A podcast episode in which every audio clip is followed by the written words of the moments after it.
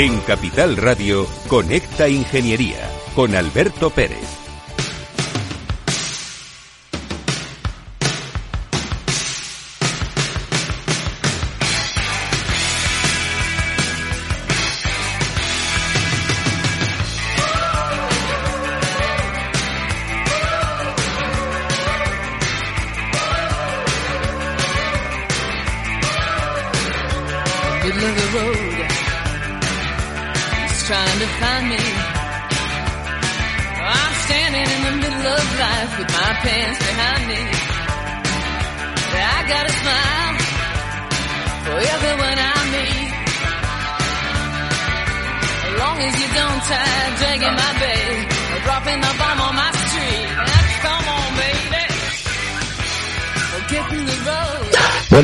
España, buenos días ciudadanos. Estamos aquí en Santander, qué ciudad más maravillosa, y nos hemos venido directamente al evento que Ametic todos los años prepara. Ya lleva 37, el conocido Santander 37.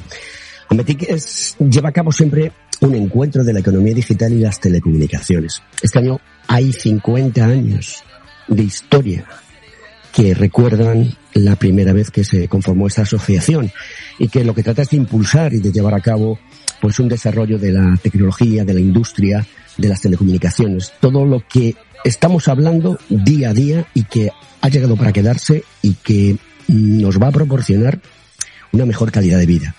Pero deciros que, mm, pues, eh, aparte de eso, tenemos un invitado especial hoy que es Javier Escribano, que nos va a contar qué está pasando en Valladolid y qué está haciendo el colegio eh, con esos premios de industria que mm, para nosotros los ingenieros técnicos industriales son muy importantes. Y lo vamos a hacer después de escuchar unos minutos de publicidad, que también tenemos que comer de algo, como no puede ser de otra manera.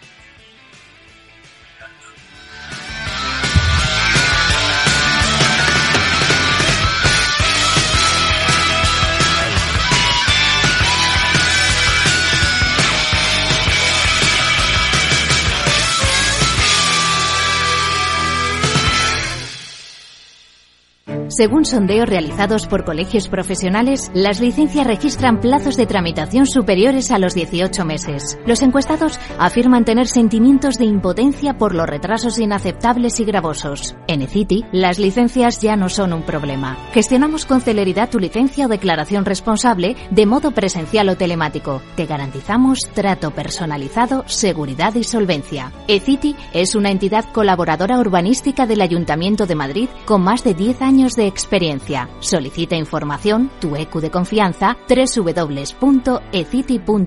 También puedes llamar al teléfono 914514499 o visitarnos. Estamos en la calle Jordán número 14 de Madrid. Acceso por el Colegio Oficial de Ingenieros Técnicos Industriales de Madrid.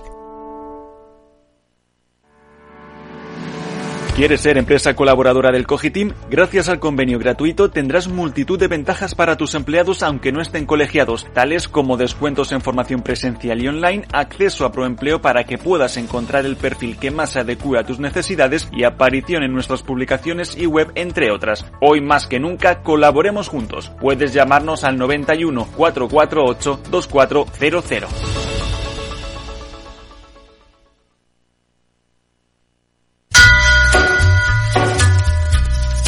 Conecta Ingeniería con Alberto Pérez.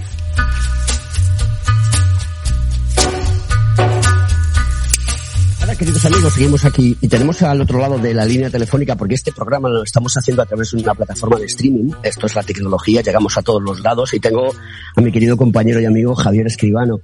Javier, buenos días. ¿Qué tal Alberto? Buenos días, ¿cómo estáis? Es un placer tenerte aquí en el programa porque Brucela es una de las tierras que por motivos familiares me gusta muchísimo y también por motivos personales a la cual acudo mucho. Y quiero que nos cuentes a todos nuestros compañeros, a la sociedad, qué vais a hacer exactamente en Pucela, en Valladolid y qué premios vais a dar, porque todos estamos muy interesados y sobre todo los que nos dedicamos profesionalmente al mundo de la industria, la tecnología, la ciencia, la investigación, a que esto tenga un impulso brutal y que podamos llegar a la sociedad y generemos una de las cosas que es lícita en el ser humano, que es riqueza y bienestar. Riqueza, bienestar e ilusión, porque muchas veces nos, nos olvidamos de que la ilusión es el motor que hace que todo esto funcione. Nosotros aquí, en, en, este caso, casualmente en Valladolid, que podría haber sido en cualquier otro lugar, estamos impulsando los premios de la industria desde hace varios años. Concretamente, en el año 2017 detectamos la, la oportunidad y sobre todo la necesidad de dar luz, de dar visibilidad al trabajo eh, silencioso pero importantísimo que día a día se hace desde la ingeniería desde cualquier rama de la tecnología y en concreto desde la industria. La industria que es fundamental para el desarrollo económico de un país. sin embargo, en las conversaciones del día a día yo te reto a que bajes a tomarte un café a cualquier cafetería, eh, pegues la oreja y te puedo apostar de que vamos a acercar de qué están hablando, pero no va a ser de la industria, no va a ser de la ingeniería, no va a ser del progreso. De ahí que nosotros hayamos impulsado, ya este año es la sexta edición, sexta edición que se amplía, que trabaja ya en toda España, aunque ya han participado bastantes empresas de, del de España. Este año ya definitivamente expandimos el, el concurso, el certamen a toda España para, bueno, pues desde aquí animar a que cualquier empresa que en las categorías, si me permites te, voy a, te las voy a citar, las categorías de startup industrial más destacada, de innovación industrial, de responsabilidad social en una industria, porque no solo de ingeniería vive el hombre. Eh, en este caso hemos abierto este año, hemos eh, ampliado a las categorías de industria agroalimentaria, una industria, muy importante, desde luego, en la zona en la que celebramos este certamen, pero muy importante para toda España. Industria de la movilidad, no solo la automoción, pero también la movilidad va mucho más allá de, la, puramente de la automoción. E, e, e, industria TIC en este año de tecnologías de la información y la, y la comunicación. Además, este año daremos un par de premios especiales a la comunicación y a la trayectoria profesional que, bueno, pues eh, complementarán eh, a, a, lo que estos premios nos pueden, nos pueden ofrecer. Además de todo ello, Alberto, si, si ya te me extiendo un poquito con tu permiso, te, diré que contamos con un jurado de lujo para, para valorar estos premios, es decir, que quien se presente dirás, oye, mira, realmente van a valorar el trabajo, lo que impulsamos o lo que aportamos a la sociedad. Bueno, pues eh, si me permites citarlo, te diré que contamos con la presidenta de Michelin España y Portugal. Entre nuestro jurado contamos con el presidente de Ibeco España, que además es director global de, de, de, de Ibeco en todo el mundo, por tanto, con el director general de Industria de la Junta de Castilla y León, que es uno de nuestros impulsores, el presidente de la Asociación de Ingenieros de Telecomunicación de Castilla y León, el Premio Nacional de Innovación, que lo recibió de manos de Su Majestad el Rey hace poco, eh, Carlos Moro, que a su vez es presidente de Bodegas Matarromera, el presidente del Consejo General de la Ingeniería Técnica Industrial de España, José Antonio Galdón, la directora de, de, territorial de comercio del ICES, del Instituto de Comercio Exterior del Ministerio de Industria, Comercio y Turismo, a la par que estará también el decano de nuestro colegio, el, el Ayuntamiento de Valladolid y el vicepresidente de la Diputación de, de Valladolid. En resumen, eh, yo animo a que se, se, presente cualquier empresa industria, que es tan, algo tan sencillo como entrar en premiosdelaindustria.es, creo que es fácil recordar, premiosdelaindustria.es, y, y ahí pueden eh, inscribirse, participar, y eso sí, cuidadito, no nos durmamos, que como venimos de agosto y todavía creemos que esto no ha arrancado, ya está más que en marcha y a final, la última semana, es decir, hasta el domingo 24, hay oportunidad, pero no es necesario enviar la candidatura el día 23. Decía que ya sabemos lo que va a pasar en, en, en, en, nuestra querida Pucela y amor de todo por allí. Oye, tenéis una suerte de tener a Emilio Moro allí, ¿eh? correrá el vinito. Antonio Sousa, buenos días, ¿cómo estás? ¿Qué tal? ¿Cómo estamos? Buenos días. ¿Qué suerte tienes en Santander? ¿Qué suerte ¿Sí? tienes en Valladolid? Y yo aquí encerrado en la oficina hasta con las presiones bajadas. Sí, tienes, tienes, tienes, tienes más títulos en la pared que la duquesa de Alba. Eh, la gente no lo puede ver, yo sí lo veo, ¿de acuerdo? Porque estamos a través de una plataforma de streaming que es la que nos ayuda a llegar a todo el mundo y esto es la bomba, ver cómo Antonio Sousa está metido en su cubículo. Son las facturas que voy poniendo ahí en la pared sí. para recordar que tengo que ir pagándolas. ¿Y qué, qué pregunta le puedes hacer a, a, nuestro amigo Javier Escribano para que nos cuente y pues mira, podamos, le podamos sacar más información? Pues mira, ha dicho Javier una cosa fundamental y es, lo primero que ha dicho es ilusión. Creo que esa es la parte principal de, de, de la motivación, claro, la ilusión y la motivación van de la mano. Y, y bueno, pues la propuesta de estos premios eh, y, y, de estos certámenes eh, son muy correctos porque además cuando hablamos de Valladolid, cuando hablamos de Castilla León, en general en muchas zonas de España tenemos que luchar constantemente con la falta de innovación, de motivación, porque eso es eh, el germen que va a hacer que podamos tener la España vaciada, ¿no? Y, él hablaba, hablaba Javier, que me ha encantado de, la incorporación de nuevos, de nuevos eh, premios, tanto en la parte agroalimentaria como en la parte de movilidad, fíjate qué importante, y con la parte de las TIC. Eh, hoy en día no podemos plantearnos una sociedad sin las TIC, no podemos plantearnos una sociedad fuera de ingeniería por la transversalidad que tiene, ¿no? La velocidad en la que va evolucionando el mundo creo que hace necesario que eh, los representantes de la ingeniería, la gente que está al frente de ese cambio evolutivo y de ese cambio social que es necesario para que nuestras eh, comunidades autónomas, nuestras provincias que están más y más faltas de, habitantes y de riqueza y de ilusión se puedan poner en marcha. hablaba Javier también de la fecha de presentación de candidaturas y, es importante saber si realmente hay candidaturas grande, Javier, como para, para establecer un criterio en el cual podamos darnos cuenta de lo que realmente está pasando. Pues me vas a perdonar, Antonio, pero no te he podido escuchar claramente la pregunta. Si me la puedes eh, repetir, te lo agradezco. Sí, te decía eh, si realmente vosotros podéis reflejar el número de candidaturas esa importancia trascendental de, la implicación de la ingeniería en el, medio agrario, por ejemplo. Que parece que siempre ha estado de, la ingeniería, parece que era un, sector, el sector primario, tan tradicional y tan alejado de la ingeniería, por ejemplo, y ahora, evidentemente, somos eh, conscientes de que no es así, claro.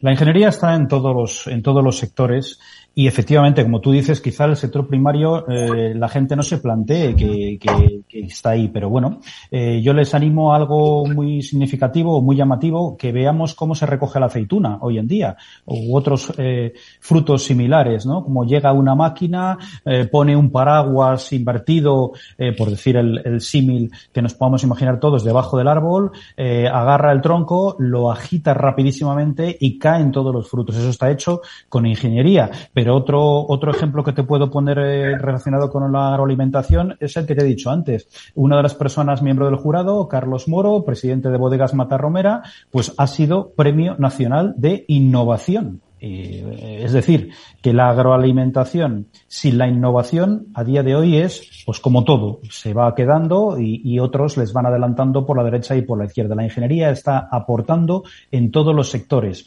pero tenemos entre todos que hacerlo ver, que dar la visibilidad. Si mañana todos los ingenieros de España hacemos huelga de brazos caídos, realmente la gente se dará cuenta de que el mundo se mueve gracias a nosotros, no solo por nosotros, pero somos una condición necesaria. Así es, así es, estoy convencido. Antonio, eh, tengo aquí, mm, estamos aquí en la sala de prensa de METIC, eh, en las caballerizas, y, y bueno, pues está conmigo eh, un compañero que es Alfonso de Castañeda, que él pertenece, ahora nos va a contar a qué medio pertenece, y sí que me gustaría que Alfonso nos contase un poco desde esa, esa perspectiva de, del mundo del periodismo, porque yo soy un aprendiz, soy un advenedizo, ya lo sabéis vosotros, y trato de hacerlo lo mejor posible, y al final, pues bueno, uno va aprendiendo y tiene que aprender de, de sus propios compañeros. Entonces aquí, aquí os dejo con, con mi querido amigo Alfonso y que él nos cuente un poco qué espera de este encuentro y si realmente España se va a reindustrializar. Muy buenas, muchas gracias. Soy Alfonso Castañeda, director de Zona Movilidad y pues respondiendo un poco a tu pregunta, yo creo que sí, ¿no? Vamos un poco en el, en el buen camino. Hay leyes y hay proyectos muy interesantes, sobre todo proyectos tractores que pueden un poco transformar España y veremos a ver si terminan de materializarse, sobre todo, que es lo más importante. ¿Tú crees que vamos a escuchar lo mismo? Tú que eres periodista, que eres más, tienes el lápiz más afilado que yo, ¿vamos a escuchar lo mismo que otros años o realmente aquí va a haber tela que cortar y vamos a tener que coger un buen cuchillo afilar y, y empezar a hacer cosas? ¿Cómo lo ves? Espero que me, que me sorprenda y escuchemos cosas diferentes, pero bueno, yo creo que vamos a ir un poco en la misma línea que años anteriores. Eh, en el mismo, la misma idea de reindustrializar y ya hemos escuchado eh, la primera ponencia de Pedro Mier, que es el presidente de la asociación, y ha ido un poco ¿no? en la misma línea de, de esos tres proyectos clave que, que proponen ellos. Alfonso, muchas gracias por participar en Conecta Ingeniería. Es un placer tener a compañeros que nos cuentan de primera mano qué es lo que está ocurriendo. Pero acaba de unirse a, a, la, a la, mesa de, de, de Conecta Ingeniería aquí en la sala de prensa, pues eh, Enrique Serrano, eh, director de Dinámica, presidente de la Comisión de Inteligencia Artificial y Data de AMETID, miembro de la Junta Directiva. Y, y bueno, pues eh, estamos con Javier Escribano, que es uh -huh. del Colegio de Ingenieros Técnicos Industriales de, de Valladolid, que van a dar unos premios de industria muy interesantes, nos los está contando. Y está Antonio Sousa, que el cual ya conoces y también has estado con él varias veces en el programa. ¿Qué va a pasar este año en Ametic 37? Cuéntanos, Enrique. Bueno, van a pasar muchas cosas. O sea, primero eh, ya acabamos de escuchar eh, petición de, de, pactos, pactos por, por la innovación, eh, pactos por, por el talento.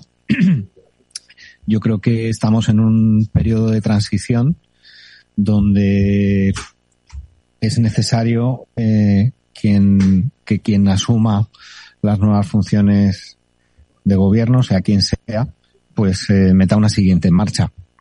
Yo creo que hay una serie de, de desafíos eh, que tienen que ver con, con la industria, es decir, la industria eh, sabemos que nos estamos desindustrializando, eh, nos tenemos que mentalizar un poco más y mentalizarnos eh, y sin industria no hay servicios.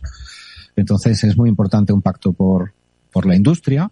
Eh, la innovación, pues evidentemente es una palanca de crecimiento enorme y yo creo que este evento lo que tiene que servir es para que eh, nos vayamos con, con ideas en la cartera, con ideas en la mochila para, para tratar de, de moverlas cada uno en su, en su posición en, las empresas y los políticos pues a lanzar eh, propuestas, lanzar planes, lanzar programas y que se ejecuten y que tengan un impacto en la economía real. O sea, se trata de eso. Y yo creo que ahora que venimos todos de vacaciones, pues reseteados y que se nos han olvidado las claves de acceso y que venimos con ganas de, hacer cosas nuevas, pues el evento sirve para ordenar esas ideas, para conectarnos entre nosotros eh, y también establecer alianzas eh, y empujar esas ideas. O sea, yo creo que, ese es el objetivo principal. Javier Escribano, mmm, bueno, eh, Enrique Serrano es una persona que está muy próxima a la gobernanza, tiene reuniones frecuentemente con ellos.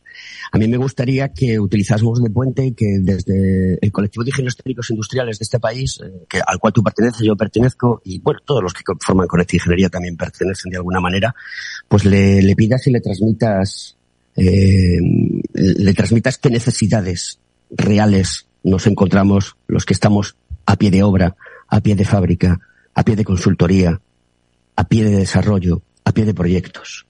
Dile, dile algo a Enrique para que se entere de qué va la vaina. Bueno, vamos a ver, Enrique, yo no te voy a decir nada que, que sobre lo que tú estarás trabajando, estoy convencido eh, más que bien, ¿no? En cuanto a las necesidades técnicas, en cuanto a las necesidades de apoyo, en cuanto a las necesidades económicas, todo este tipo de cosas creo que son evidentes para una persona como tú. Pero a veces los ingenieros, en este caso Alberto, que dice que es un aprendiz, eh, yo también soy otro aprendiz. Casualmente me pasé que más de 15 años en mi profesión en medios de comunicación y es donde complementando nuestra formación de ingeniero con el mundo de la comunicación nos damos cuenta de que justamente eso nos falta. Nos falta dar a conocer, ser capaces de que se identifique, como decía yo antes, la importancia del sector industrial, la importancia de la ingeniería para el desarrollo de un país, sobre todo desarrollo a medio y largo plazo.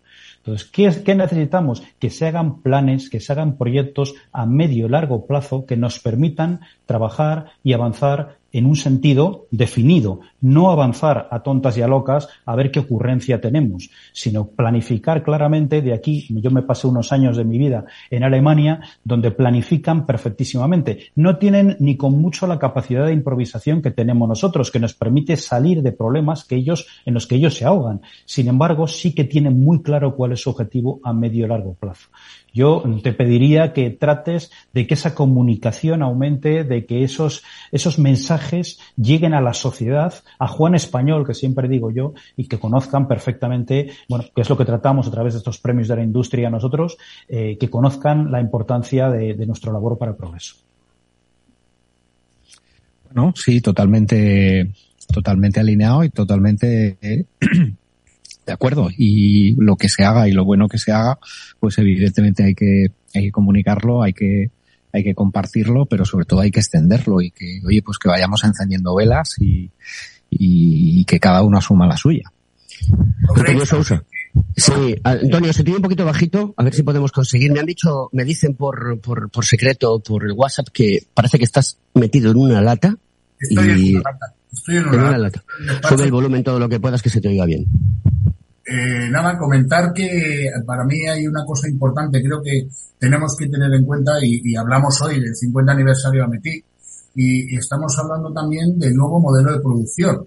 Creo que hay dos líneas que están claras, una en apoyo a lo que decía Javier y, y que tiene lógica, ¿no? Planes de desarrollo industrial a medio y largo plazo, trabajar ya con una visión de futuro desde el punto de vista de los objetivos de la sociedad y del gobierno, ¿no?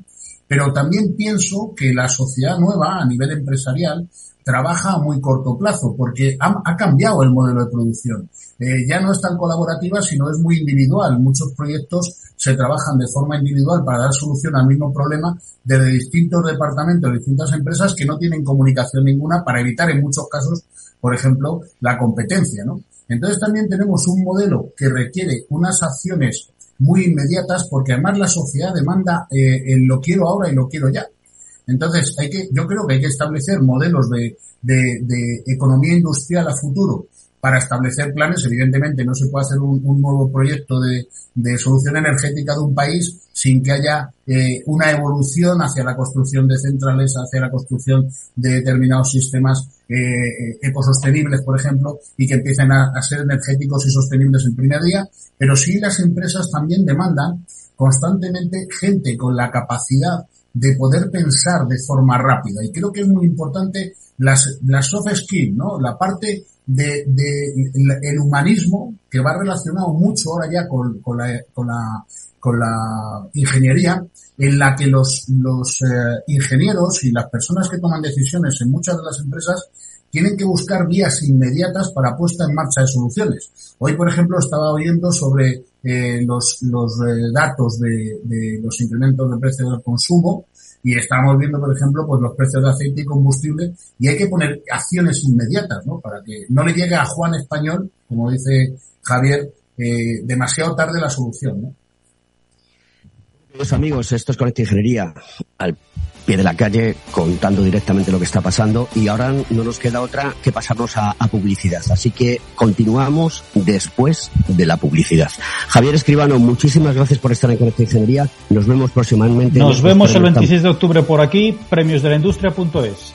Gracias, un saludo.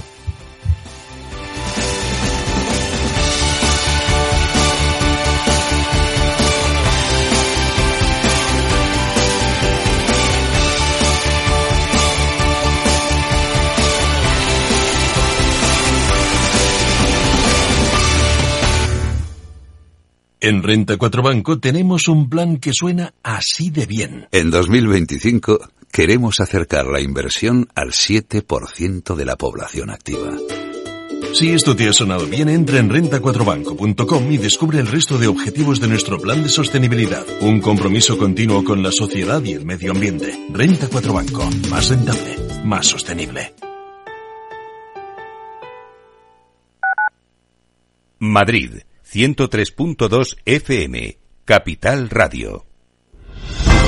Si quieres estabilidad en el empleo, poder conciliar tu vida laboral y asegurarte una pensión para cuando te jubiles, debes escuchar Empleo Público. Todo lo relativo a las oposiciones, convocatorias, consejos para preparar las pruebas y la opinión de expertos de las administraciones públicas y de la formación. Los miércoles a la una y media de la tarde en Capital Radio tienes una cita con Empleo Público, con José Joaquín Flechoso.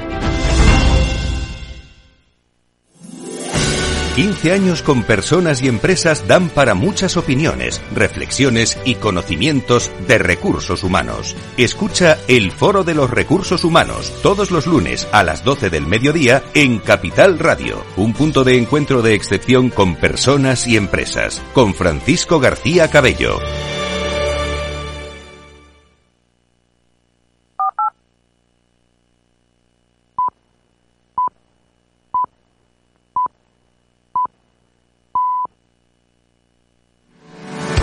¿Estás colegiado en el Cogitim? ¿Piensas que por Novisar no necesitas la colegiación? El colegio es tu mejor aliado. Siempre estará en tu desarrollo profesional, ofreciéndote servicios como asesoramiento técnico, legal, laboral y fiscal, además de numerosas herramientas competitivas como formación presencial y online, acreditación de PC ingenieros, software técnico, networking y otras muchas. Porque creemos que trabajando juntos podemos construir una sociedad mejor. Colégiate. Más información en www.cogitim.es.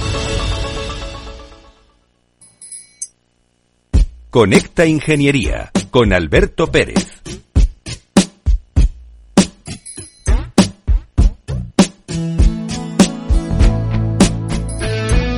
Estamos aquí en Santander, eh, en el evento de Santander 37 de AMETIC, que es el encuentro de la economía digital y de las telecomunicaciones, y que después de 37 años sigue activo y vigente. Además de este año es el 50 aniversario de, esta asociación de la digitalización y de las telecomunicaciones. Y tenemos con nosotros un amigo que es... Eh, Juanjo José Casado, que es el Chief Digital Officer de Repsol. Buenos días, Juanjo, ¿cómo estás? ¿Qué hay, Alberto? ¿Cómo estás? Aquí, encantado de arrancar el curso una vez más en Santander junto contigo. Tú vas a participar en una mesa que son desafíos de la eh, inteligencia artificial eh, generativo y general. Mm, ¿Qué pasa con la inteligencia artificial? ¿Nos va a quitar el trabajo? ¿Va a crear nuevos puestos de trabajo? No, yo creo que para nada. Eh, yo creo que la inteligencia artificial generativa es eh, una de las tecnologías eh, que hemos eh, desarrollado en nuestra sociedad que más impulso nos va a dar.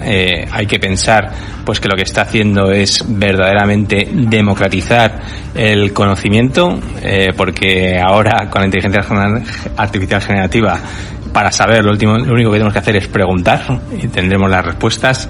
Está creando una explosión de creatividad eh, sin precedentes, ya que nos permite generar imágenes, vídeos y todo tipo de eh, contenido artístico.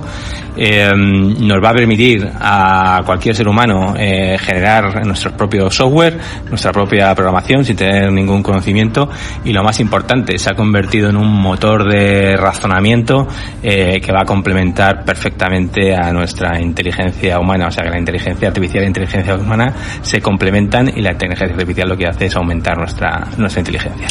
Es decir, las personas que se dedican a crear código puro y duro, que en diferentes lenguajes de programación van a tener ayudas, van a seguir evolucionando y el mortal de todos los mortales, que no sabe picar código, va a poder decirle a la máquina lo que quiere hacer y eso va a proporcionar que la creatividad de las personas cada vez sea se mayor. Dispare. Efectivamente, eso es lo que va a pasar. Seguramente las tareas de, de, programación cambien en su contenido y lo importante será cómo hacer ese prompting engineering que llamamos, esa, esa capacidad de preguntar a las máquinas para que ellas hagan el, el, trabajo y eso va a ser un skill que como seres humanos tenemos que desarrollar, pero eso lo que va a hacer es eh, disparar y aumentar eh, la productividad eh, de las empresas y de las personas y transformar y hacer mucho más fácil nuestro día a día.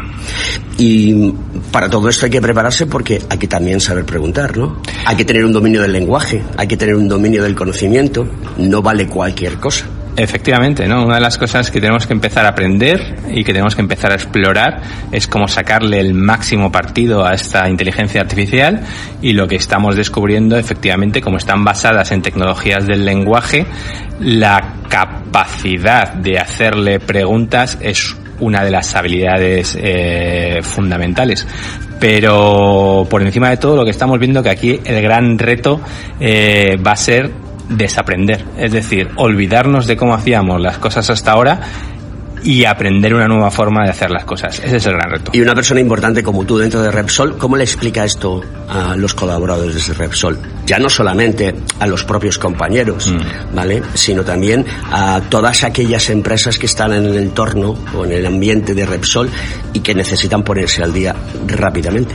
Bueno, eh, en Repsol lo que hemos hecho ha sido, eh, para fomentar eh, el uso de esta inteligencia artificial generativa, crear un centro de competencia en Repsol, una iniciativa pionera en el sector energético en Europa, que básicamente eh, el objetivo que persigue es facilitar el acceso a estas tecnologías a todos los empleados de Repsol de tres maneras distintas. Una, ayudándoles a identificar casos de uso eh, que eh, nos permitan avanzar a todos en la transición energética, objetivo fundamental de Repsol.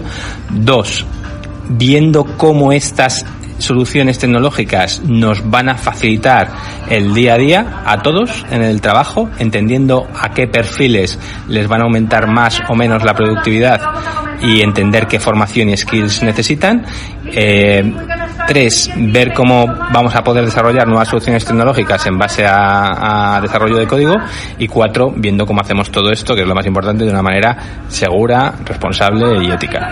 Oye, ¿la gente joven va a poder asistir a este, a este centro de formación y conocimiento? Porque claro, el déficit de talento es muy grande, ¿no?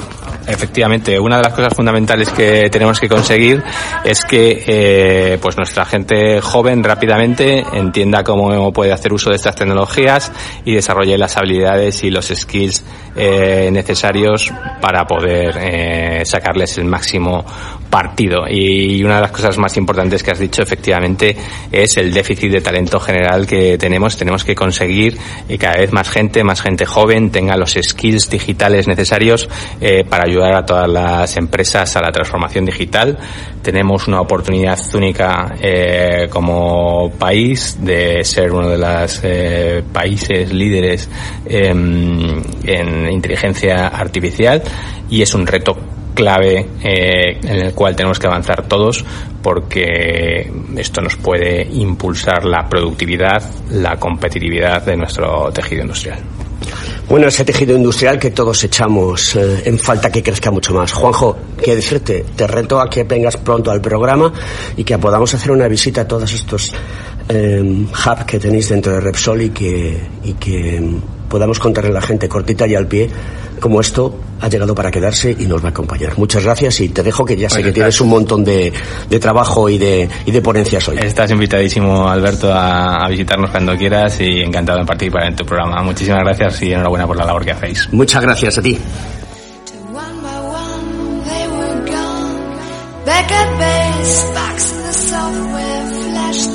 Escuchas Conecta Ingeniería con Alberto Pérez.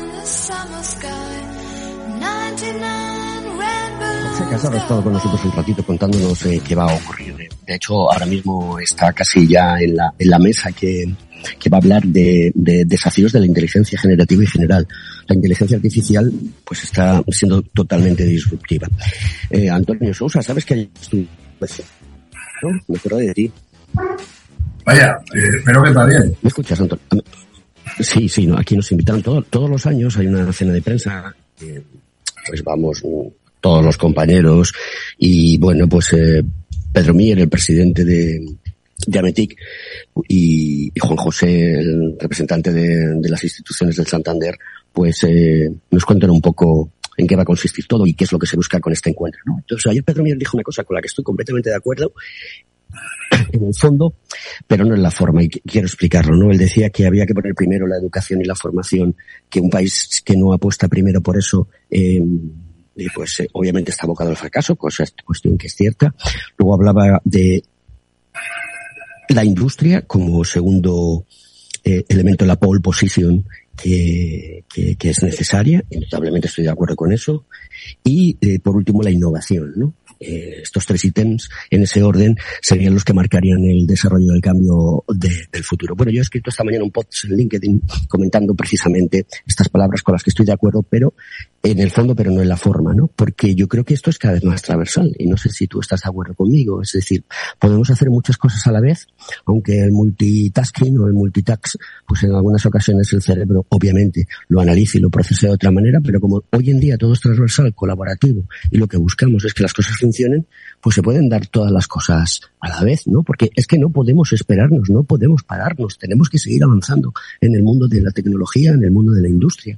Este país lo, necesita. Yo comentaba en ese post que, que obviamente aquí, desde que la democracia existe, eh, 40 años de libertad o los que sean, que ya no me acuerdo, eh, afortunadamente parece que llevan mucho tiempo con nosotros, eh, pero que aquí la gobernanza no ha hecho nada, se ha cargado la industria de este país. Y eso no lo digo yo, ¿eh? Los dicen, lo dicen los grandes gurús del mundo de la industria. Yo soy un, un efímero y pequeñito eh, gurú de todo esto. Yo creo, Alberto, y lo hemos hablado en muchas ocasiones, que estamos ante un cambio disruptivo de la sociedad pero en todos los niveles y, en todos los modelos que conocemos. Creo que, mira, hay un estudio americano que habla de que eh, una sociedad cambia cuando eh, si tuvieses la capacidad de bajar en el tiempo, pudieses traer a tu tiempo a una persona del pasado y sintiese que está tan desubicado y tan descolocado que prácticamente eh, moriría por la impresión.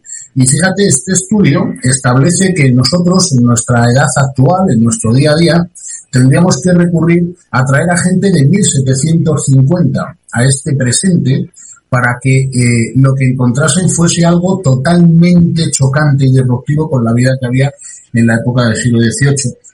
Si esa persona del siglo XVIII hiciese lo mismo, se tendría que remontar al año 12.000 antes de Cristo para que eh, ese viajero del tiempo sintiese lo mismo al llegar a 1750.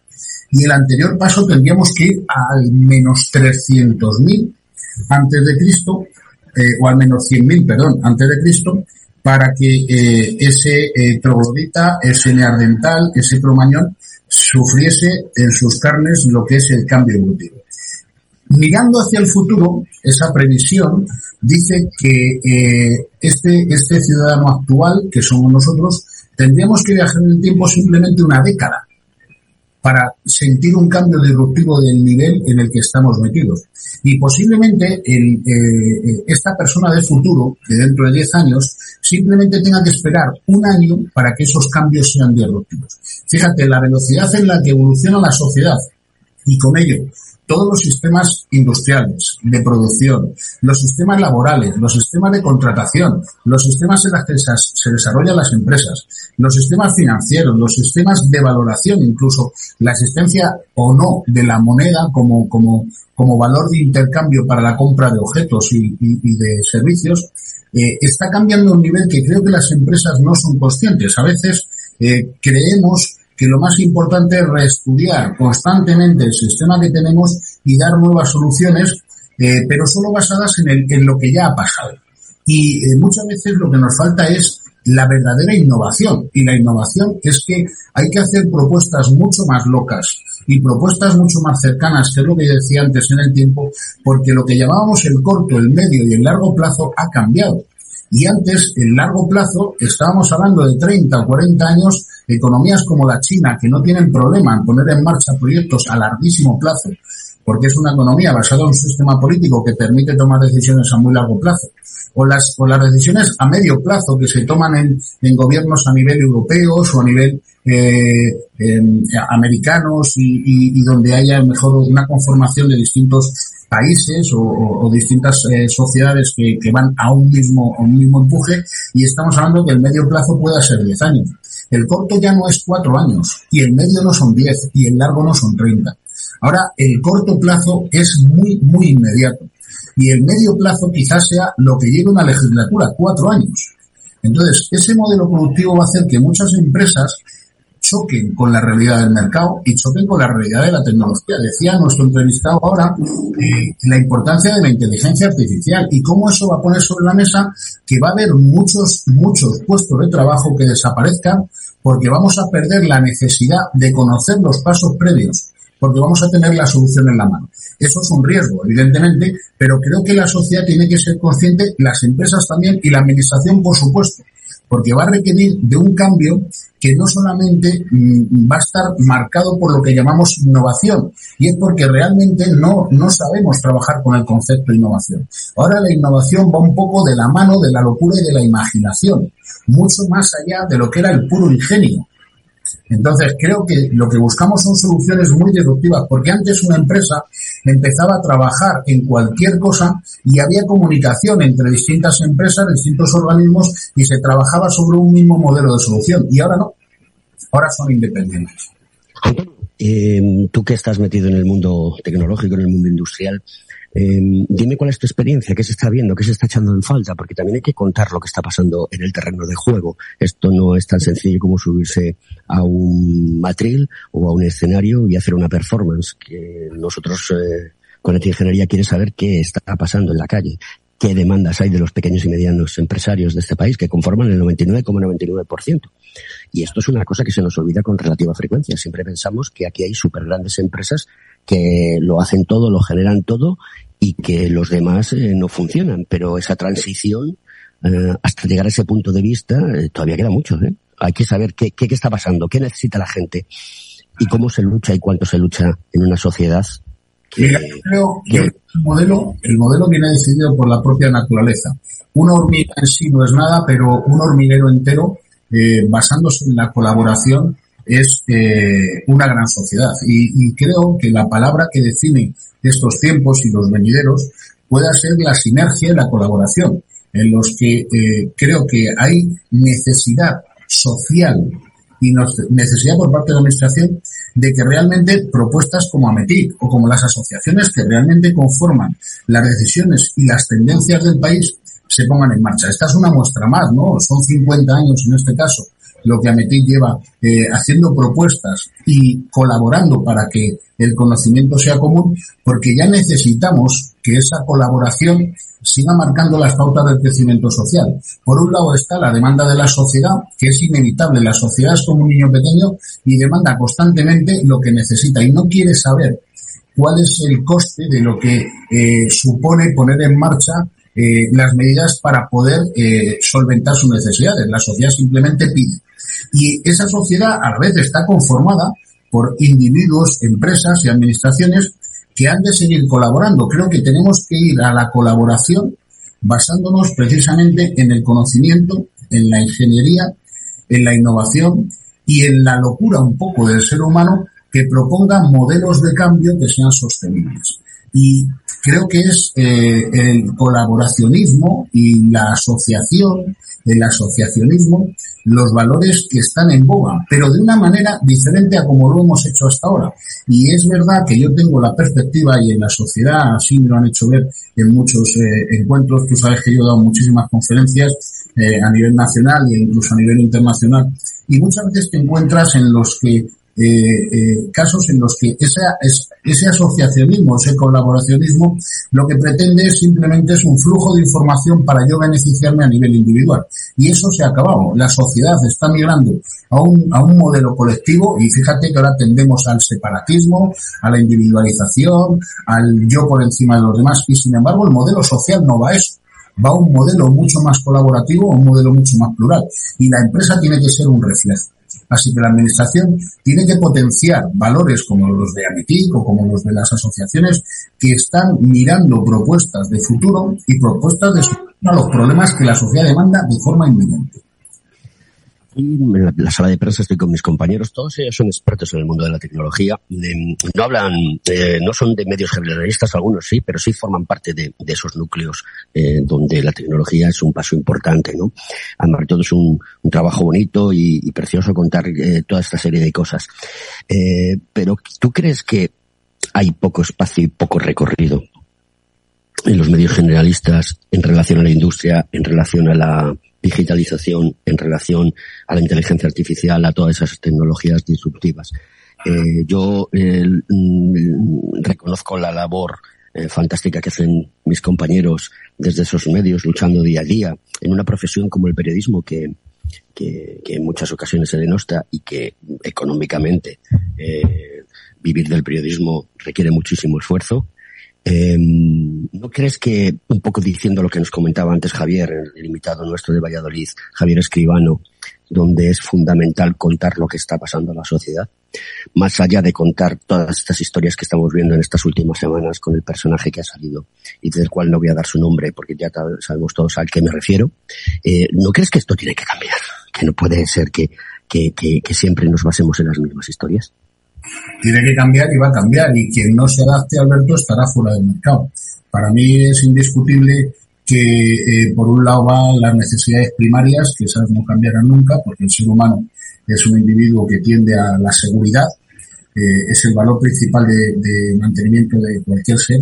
Eh, los humanos buscamos la seguridad y eso nos ha buscar la seguridad alimentaria, la seguridad en la familia, la seguridad en el modelo social que en cada momento eh, se propone como es el, modelo actual en el que bueno, pues la seguridad laboral no es, no es todo. Pero imaginemos una sociedad y no estamos muy lejos, yo llevo años hablando del salario mínimo vital, no estamos muy lejos de una sociedad en la que eh, a las personas les dé dinero simplemente por el hecho de existir, porque eh, se acaba el modelo productivo tal cual lo conocemos. Es muy difícil que eh, todo el porcentaje de la población que se va a tener fuera del trabajo, por la falta de conocimiento, por un lado, o por la falta de necesidad industrial, por otro, porque las máquinas, en sus efectos, pues evidentemente eh, va a haber que educar a la sociedad de manera que trabajemos menos horas o no trabajemos, pero tengamos derecho a seguir viviendo y podamos tener ingresos de alguna manera.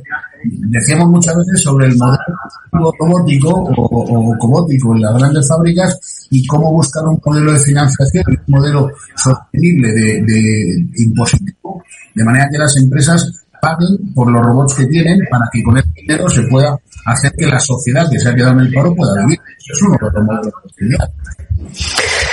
es una cosa importante, ¿no? Hablabas de la renta básica universal por solamente el hecho de existir. La sociedad ya tiene que proporcionarte eh, la subsistencia tiene toda su lógica. Yo, como tú, hace muchos años que defiendo esta teoría, pero que obviamente las cosas no ocurren de la noche a la mañana sin solución de continuidad. Y entonces es importante tenerlo, tenerlo muy, muy en cuenta a, todas esta serie de cosas. Como veis, estamos en directo. Probablemente se oiga por allí una persona hablando, que es un robot que hay ahora mismo en la mesa de exposiciones. Y bueno, las cosas están, están hablando poquito a poco y, y las cosas van, van saliendo poco a poco. Eh, hablando de esa renta básica universal, mmm, ¿vamos a dejar todo en manos de, de, un futuro así? ¿O la gente que tenga dinero para vivir solamente va a vivir, divertirse, el entretenimiento low cost, la legalización de la marihuana? Eh, todas estas cosas que, que se están hablando los gurús del mundo de la economía, ¿no? Que, que, son fundamentales. Eh, ¿Qué va a pasar? ¿Qué va a pasar? ¿Qué, ¿Cómo lo ves? ¿Vamos a llegar rápido a eso o, realmente nos vamos a encontrar con que todavía nuestros ojos no lo van a ver y vamos a tener que seguir trabajando? Porque hay una de las cosas que, que se ha hablado aquí mucho, que es la creatividad de las personas. Eh, ¿Vamos a ser más creativos las personas o vamos a ser más acomodadas? ¿Cómo lo ves tú? Pues mira, yo creo que habrá dos tipos de sociedad. Por un lado, habrá gente que no le quede más remedio o que se conforme con ese salario mínimo vital y habrá gente que tenga necesidad de emprendimiento y emprenda acciones para intentar tener, digamos, una posición económica más elevada, que creo que con el tiempo eso eh, va a desaparecer y tenderemos a desvendar. Eh, dicho esto, si tú solamente ves películas, por ejemplo, las películas suelen ser un buen reflejo sobre lo que hay en la cabeza de las personas, ¿no? No solo de los directores, sino los que van a las salas de cine a ver esas películas, porque de un modo u otro, pues parece que empatizas con la idea general, ¿no? Y resulta que, bueno, pues vemos sociedades en las que el intercambio de dinero no existe que vemos sociedades en las que, eh, cuando hablamos de películas futuristas, ¿no? donde, por ejemplo, muchos modelos de desarrollo profesional no están basados en el que voy a ganar más, sino en el de eh, esto es lo que me motiva para vivir y este es el trabajo que me gusta hacer.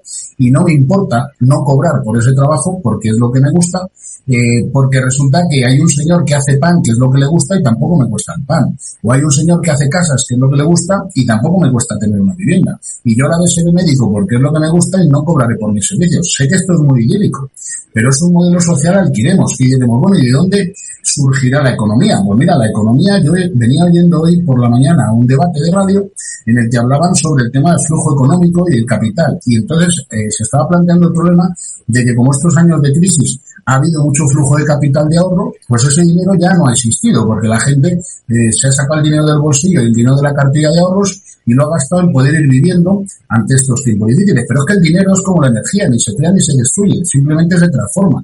Y lo que hace el dinero es cambiar de mano, o sea, el dinero sigue estando. Decían en la tertulia, no es que ese dinero no está, no, perdona, el dinero ha cambiado de mano. El dinero sigue estando. El dinero simplemente cambia de mano, sigue estando y se genera riqueza. Si yo gasto mi dinero en ir a un restaurante y comer, pues dejo de tener ese dinero, he comido, pero es que el del restaurante ahora tiene un dinero que yo no tenía, con el cual paga unos sueldos, paga unas materias primas y tiene un beneficio que le permite a su vez a él comprarse un coche, ir de vacaciones o, pagarse unas vacaciones eh, eh, o, pagarse eh, un hotel, ¿no? Para marcharse fuera, etcétera. Entonces, el dinero es un bien que tenemos que entender como un bien que nosotros hemos creado los seres humanos y que lo hemos creado dentro de, de, de, de una necesidad de un sistema laboral, un sistema social que así lo ha demandado.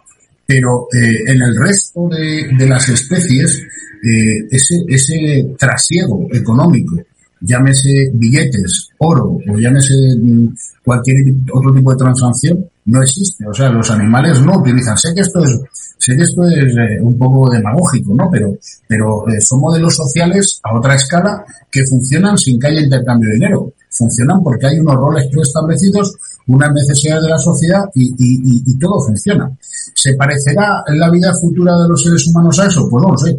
Posiblemente la primera fase sea una renta mínima vital, sea una renta en la que intentaremos equiparar que todas las personas vivan de la misma manera, que creo que es el fin social con el que se llegará a un futuro cercano y no muy lejano. Y luego, pues, eh, eh, llegará la parte de la motivación. Y creo que la parte de la motivación es donde realmente la humanística brillará. Y sabes que lo hemos hablado muchas veces, que uno de los modelos sociales que yo defiendo es el modelo eh, puramente tecnológico en el que estamos ahora, esta cuarta o quinta revolución industrial tecnológica en la que la tecnología, la inteligencia artificial, la robótica se pone de manifiesto en valor y empieza a funcionar la sociedad. Y creo que la última revolución es la humanística, en la que nos demos cuenta que realmente esos sistemas están preparados para que la sociedad sea más cómoda, pero que sea para servicio del ser humano, de manera que el ser humano se pueda sentir plenamente integrado en una sociedad en la que cuando hablemos, por ejemplo, de, de mantener la relación familiar de unos padres con unos hijos sin tener que estar ligados a unas horas de trabajo o haya conciliación familiar o una mujer se pueda quedar embarazada sin tener eh, eh, problemas por perder el empleo o en las que un hombre pueda decidir desarrollar una actividad que ahora a lo mejor se está dedicando a la construcción y resulta que lo que le hace feliz es la jardinería. Creo que ese es el modelo social en el que una revolución humanística, que será después de la revolución industrial tecnológica en la que estamos, eh, realmente plantee un nuevo modelo social y eso va a cambiar todo, va a cambiar la política, va a cambiar la forma en la que entendemos eh, la situación financiera, va a cambiar la forma en la que entendemos los impuestos. Creo que vamos a, ese modelo. No soy nadie para prever cuánto tiempo se tardará en establecer ese procedimiento, pero yo desde luego tengo claro que eh, en 10, 20 y ya 30 años esta sociedad no la conoceremos ni loco. No te oigo, Alberto, está muteado. Disculpa, estoy, estoy mutado para que no se cuele el ruido de fondo. Esto es lo que tiene el directo cuando lo hacemos con tecnología. Hay que ir avanzando un poco más hacia, hacia adelante. No, te decía que, pues lo que decía Alfonso Guerra, esto no lo va a conocer ni la madre que lo parió. Eh, yo tuve la suerte de entrevistar a Alfonso Guerra, para mí es un orgullo y una satisfacción poder, poder entrevistarlo y, también aprender y que se te pega algo de sabiduría de estas personas que sí han participado intensamente en el desarrollo de, del país y de la industria, eh, que creo que en muchas ocasiones eh, no se ha hecho lo suficientemente bien como para, para que podamos estar donde debemos estar o donde nos corresponde esa cuarta economía de, de, la, de la Unión Europea. Bueno, querido amigo, pues ya se nos acaba el programa, como siempre, esto va súper rápido. Hemos intentado contar a la gente cortita y al pie lo que pasa en Santander eh, con esta feria, este evento de Ametic, eh, Santander 37, que está volcado pues para, para motivar y para que las cosas vayan fluyendo hacia una economía digital, hacia una economía de reindustrialización. Es una palabra que no me gusta, ya lo digo, reindustrializar, ¿no? Hay que seguir evolucionando en, la, en, la industria de una manera u otra. Y bueno, pues esperemos que nuestra jubilación sea satisfactoria. Tú y yo nos iremos a montar en moto dentro de una temporada y oye, tendrán que tomar el relevo todas esas eh, jovenzuelas y jovenzuelos que están en nuestro país y que deben también bajarse e incorporarse al mercado de trabajo lo antes posible. En este país y en Europa se entra muy tarde al mercado de trabajo y debería entrarse antes. ¿De acuerdo? Para poder salir antes y de esa manera pues que todo el mundo fuese haciendo su vida y sus proyectos poco a poco. Pues nada más, porque esto es Conecta Ingeniería y nos tenemos que despedir y, gracias por estar ahí Antonio, porque bueno pues eh, ya sabes que muchas veces la improvisación y la creatividad que tenemos tú y yo nos hace que eh, tengamos que salir del paso de muchas situaciones y una de ellas es también Conecta Ingeniería, porque eh, nuestro ritmo de vida algunas veces es un poco, un poco, un poco rápido, ¿no? Un poco fuerte. Pero la tecnología todo lo puede. Queridos amigos, esto es Conecta Ingeniería. Un beso muy fuerte para todo el mundo. Bueno, diría un ósculo porque últimamente lo de los besos está, está un poquito complicado, pero bueno, a todos los oyentes que son los que realmente nos soportan, los que nos aportan, los que nos ayudan, gracias por escuchar Conecta Ingeniería y, nada más. Antonio, despídete por favor y ya pasamos a los estudios centrales y que le damos las gracias a Miki, que es nuestro técnico que está al otro lado y ya Miki se encarga de poner la música de fondo y de dar paso a los siguientes programas. Así que escucha lo que viene. Pues muchísimas gracias, Alberto, a ti, a todos los y, y que pasen bien en Santander, una tierra maravillosa. Un abrazo.